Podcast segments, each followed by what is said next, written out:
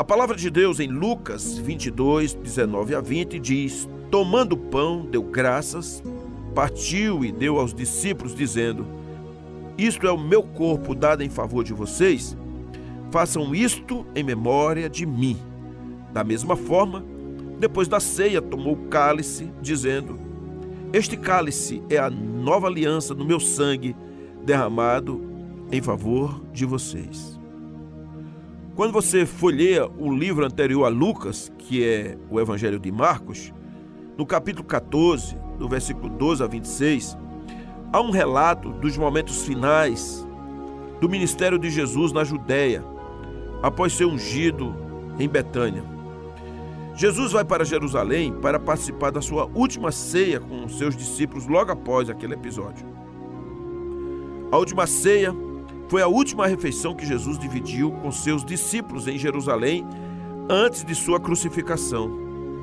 Durante a ceia, Jesus previu sua traição por um dos discípulos ali presentes e ele diz que antes do amanhecer do dia seguinte, o apóstolo Pedro iria negar, dizer que não conhecia Jesus. Os três evangelhos, ou seja, Mateus, Marcos e Lucas, que nós chamamos de sinóticos, assim como a primeira epístola aos Coríntios, inclui um relato da instituição da ceia memorial, no qual Jesus reparte o pão entre os discípulos, dizendo: Este é o meu corpo. O Evangelho de João é o único que não inclui essa etapa. Mas se afirma que Jesus lavou os pés dos discípulos, dando-lhe um novo mandamento, dizendo: Ame os outros como eu vos amei, ou amai-vos uns aos outros, conforme eu vos amei. João também reproduz um detalhado discurso de despedida feito por Jesus, quando ele chama os apóstolos que seguiam seus ensinamentos de vocês são meus amigos e não servos.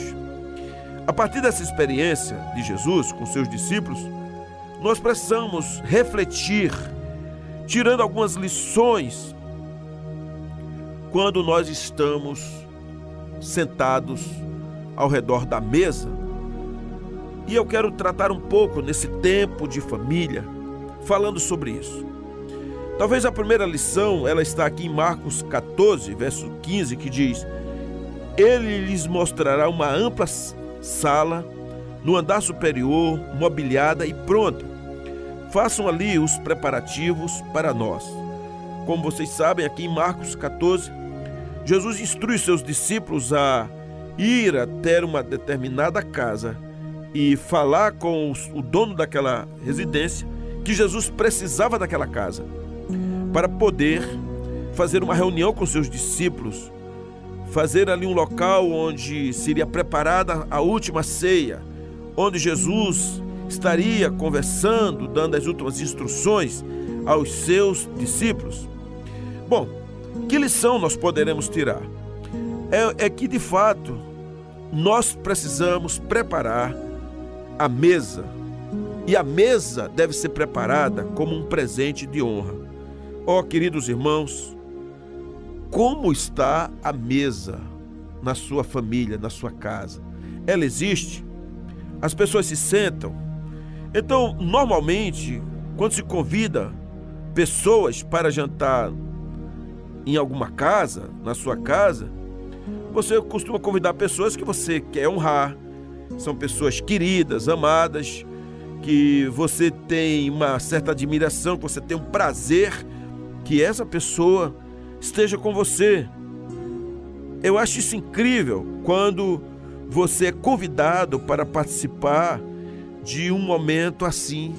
Você se sente bem quando alguém fala assim: Fulano, Gostaria que você fosse na minha casa, me desse a honra de almoçar comigo, tomar um café da manhã, jantar comigo. Isso é maravilhoso. Você não se sente bem? Eu me sinto. Quem não se sente? Assim, Jesus também fez isso com seus discípulos. Ele mandou preparar um lugar para que eles pudessem se assentar. Ele mandou preparar um lugar que era dentro de uma casa. E isso a gente tem muito o que aprender. Então, Imagine agora o presente de sempre poder sentar-se ao redor da mesa com Jesus.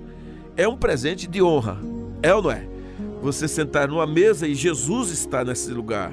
Então não há lugar melhor para se sentar do que no lugar onde Jesus está presente e pode receber o pão das mãos dele. Foi assim que ele fez. Eu fico pensando como isso foi tão incrível. O próprio Jesus deu um valor tremendo a isso e ele disse: todas as vezes daqui para frente que vocês se reunirem, façam isso. Tragam à memória este momento. Lembrem-se disso, do pão e do vinho. E eu não sei se você pode lembrar agora, em alguns aspectos da mesa. Talvez na igreja, você que ama Jesus, eu quero lhe dizer uma coisa.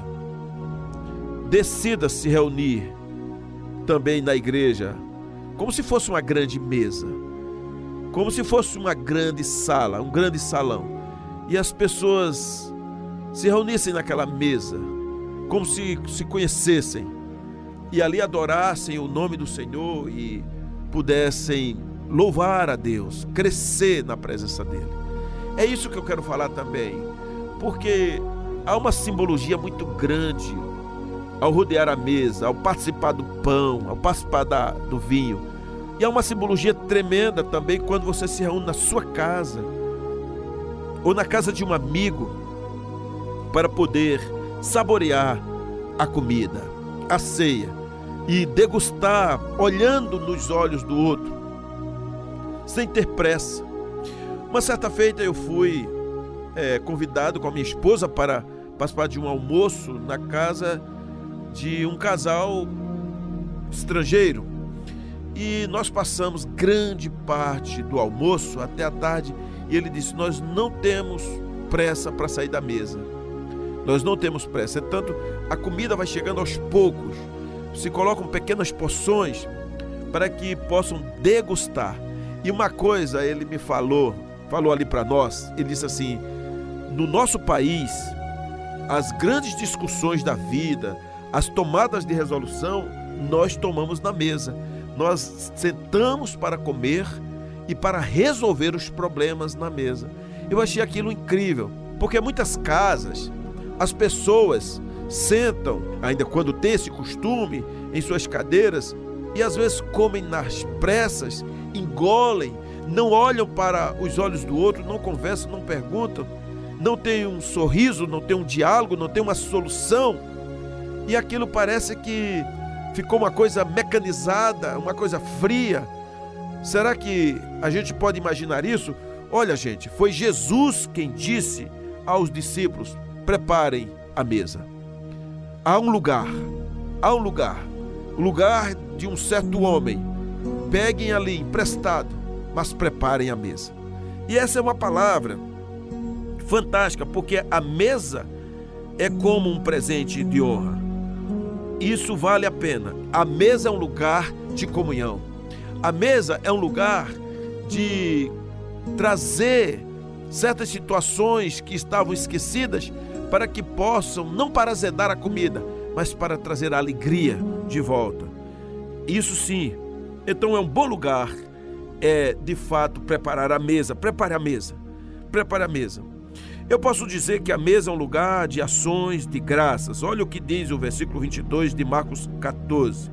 Enquanto comiam, Jesus tomou o pão, deu graças, partiu e deu aos discípulos, dizendo: Tomem, isto é o meu corpo.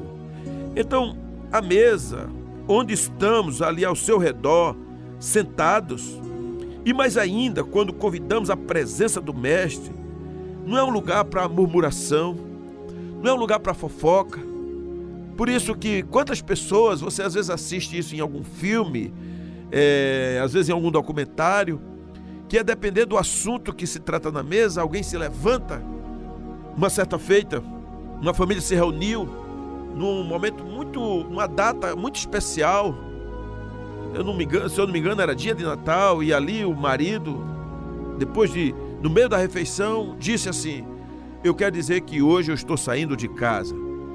E foi um negócio terrível. A mulher desmaiou, o filho entrou também numa complicação, a filha, a família toda. e ali gerou uma dor enorme. A mesa não é o lugar da destruição, a mesa é o lugar da comunhão. Então, evite fazer um jantar do veneno, um almoço tóxico, um café da manhã é, cheio de coisas estranhas. Mas que tal você restaurar a família da sua casa? Restaurar a comunhão, Pai, em nome de Jesus. Você que é calado, você que entra mudo e sai calado, você que vê as coisas acontecendo e não diz nada. Por favor, restabeleça a comunhão na mesa da sua casa. Comece a mudar. Você que tem seus filhos, que muitas vezes o prazer deles é comer no quarto, na sala, em qualquer outro lugar, no alpendre, numa árvore, menos ao redor da mesa, de rodear a mesa. A mesa é um lugar legal, um lugar que pode ser sagrado, santo, que pode trazer comunhão. Será que você pode fazer isso?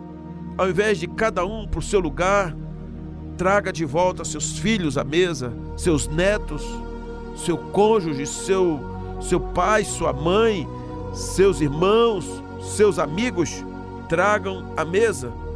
A Bíblia diz que enquanto comiam, Jesus tomou o pão, deu graças, partiu, deu aos discípulos. Então é um lugar de graça. Não é um lugar da dor, da fofoca, da murmuração, da destruição. Por isso eu estou chamando você para ter momentos de comunhão. É um momento muito importante. Saiba escolher. Saiba escolher a mesa. Saiba escolher a comida, as pessoas. Faça algo diferente.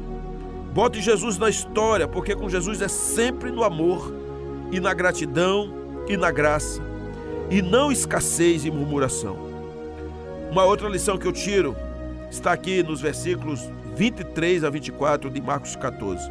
Em seguida, tomou o cálice, deu graças, ofereceu aos discípulos e todos beberam.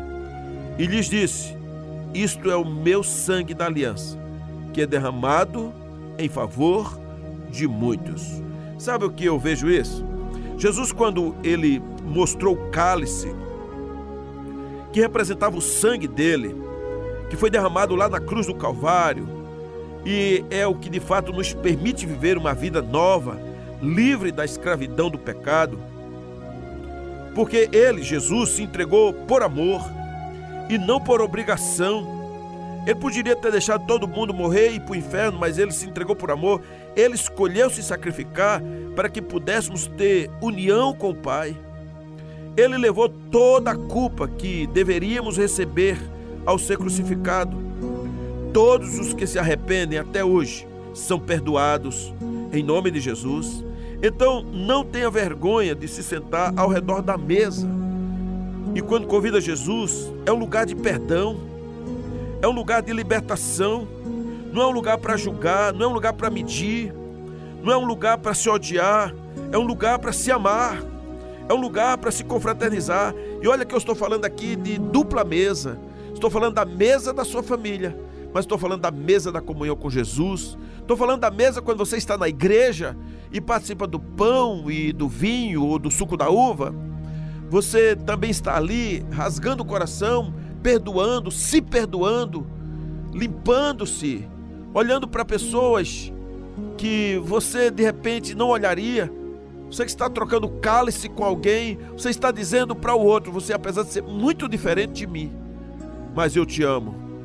Apesar de que muitas coisas a gente às vezes não consegue resolver sozinhos, mas eu te perdoo. Por isso, deixa eu lhe dizer uma coisa: quem sabe se está em comunhão ou não com o Senhor é você, não sou eu. Pelo menos na minha ministração, eu nunca vou buscar saber como você está para poder saber se vou dar a ceia a você ou não. Por que eu não vou? Porque a palavra de Deus diz assim: examine-se cada um. Assim, você tem que se examinar. Como está o seu coração? Está aí rancoroso, raivoso? Está enfermo? Está em algum pecado? Está aí de repente vivendo uma impureza mental, sexual, relacional, alguma coisa tóxica? a palavra de Deus está dizendo assim: faça uma reflexão, abandone essas coisas, se limpe. Então, para ter a comunhão na igreja, para você participar da ceia, não é o outro que tem que te proibir, é você que tem que se libertar. É você que tem que dizer assim: sim, eu larguei aquilo, eu agora eu, eu sei, eu tenho desejo, eu tenho consciência, eu estou lavado, eu estou purificado no sangue do Cordeiro, eu vou participar da ceia, porque eu sou de Jesus, eu sou nova criatura, eu creio, eu não estou amarrado a nenhuma coisa apodrecida, eu agora estou vivendo novidade de vida. Será que dá para você pensar nisso? Dentro da sua casa também, quando abrir a porta da sua casa, leve a pureza, leve a santidade, não leve o pecado, não leve o lixo, não leve a raiva, a ira, não leve o ressentimento. Você pode ser um agente que contribui para a libertação dentro da sua casa, do poder do sangue de Jesus. Então ame, ame ter a libertação do Senhor. A mesa é o lugar de liberar perdão, se Jesus levou toda a nossa culpa, foi crucificado por causa disso, então também, em nome de Jesus, seja alguém que ajude a melhorar o ambiente onde você está, seja no seu trabalho, seja no meio da sua família. Pare de carregar peso emocional, qualquer, de qualquer natureza. Meus amigos, minhas amadas, Jesus Cristo, ele entregou na cruz o seu próprio corpo e derramou o seu sangue por nós. Ele morreu, mas louvado seja o nome do Senhor, porque ele não ficou preso lá naquela, naquela tumba fria. Ele ressuscitou. Portanto, você poder ter a liberdade de poder cear, seja na igreja, lavado no sangue de Jesus, ou sentar na mesa da sua casa com a sua família e ter momentos significativos, gerando extrema alegria e não peso, não tristeza, esse é o tempo. E você sabe que realmente havia um, um mover muito grande do Senhor na vida dos discípulos, porque a partir dali eles ficaram cheios do poder, nunca mais eles esqueceram o valor de sentar à mesa e cuidar uns dos outros, de servir o pão um ao outro. Então aprendam vocês também a servir, a servir aos outros. A Bíblia diz que é melhor dar do que receber, de que nós fomos chamados para servir, que o maior seja o menor. Então somos chamados para que sejamos servos do Senhor. A palavra de Deus diz em Lucas 22, 27: Pois quem é maior, o que está à mesa ou o que serve? Não é o que está à mesa, mas eu estou entre vocês como quem serve. Então há uma chave aqui: é servir, é perdoar, é se doar, é realmente poder trazer outras pessoas para sentarem à mesa neste mundo mal. Por favor, a partir de hoje, seja você, mulher, você, homem, um agente da comunhão, um agente da bênção, da libertação, da alegria, do Partido Pão, onde quer que você esteja. Então, seja na igreja participando com todos os irmãos, seja na sua casa com os seus amigos, com a sua família. A casa nossa não deve ser o lugar da cachaça, da bebedeira, da idolatria, da sexolatria, da orgia. A nossa casa deve ser o lugar da paz de Jesus Cristo. Não deve ser o lugar do silêncio, da toxicidade, dos olhares cortantes, penetrantes, acusatórios, mas deve ser o lugar do bom dia, do abraço, do beijo, do eu te amo, do eu te aceito, você é importante para mim. Então sente-se à mesa agora e celebre. Por favor, celebre. Que tal botar aí o celular no mudo? Que tal desligar a TV? Que tal apagar, desligar o computador e viver uma nova vida? Então, possa refletir você Será que nós estamos escolhendo sentar à mesa ao lado dos nossos? Será que nós estamos escolhendo curar o nosso coração para estar sentado na mesa com Jesus? Será que o lugar ao redor da mesa é, que sentamos é o mesmo lugar que Jesus também sentaria, estaria com a gente? Será que ele sentaria, entraria na sua casa?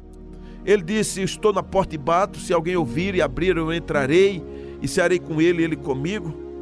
Então eu quero terminar essa mensagem dizendo: avalie como está o seu coração, os seus sentimentos, como estão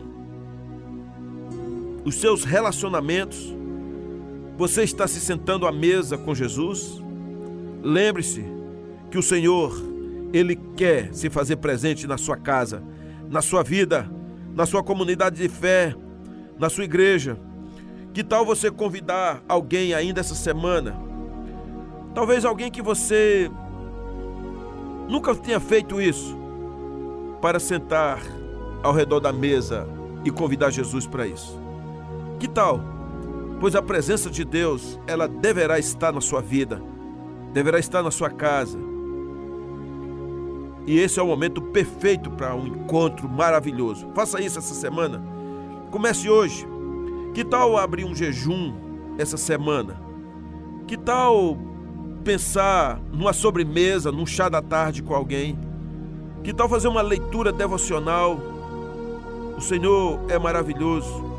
Seja transformado pelo poder do Espírito Santo. Faça algo novo. Faça algo diferente.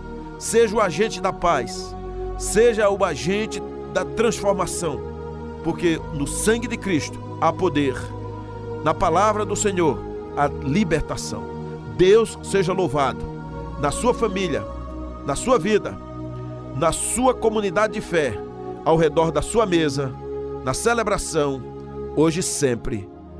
Amém?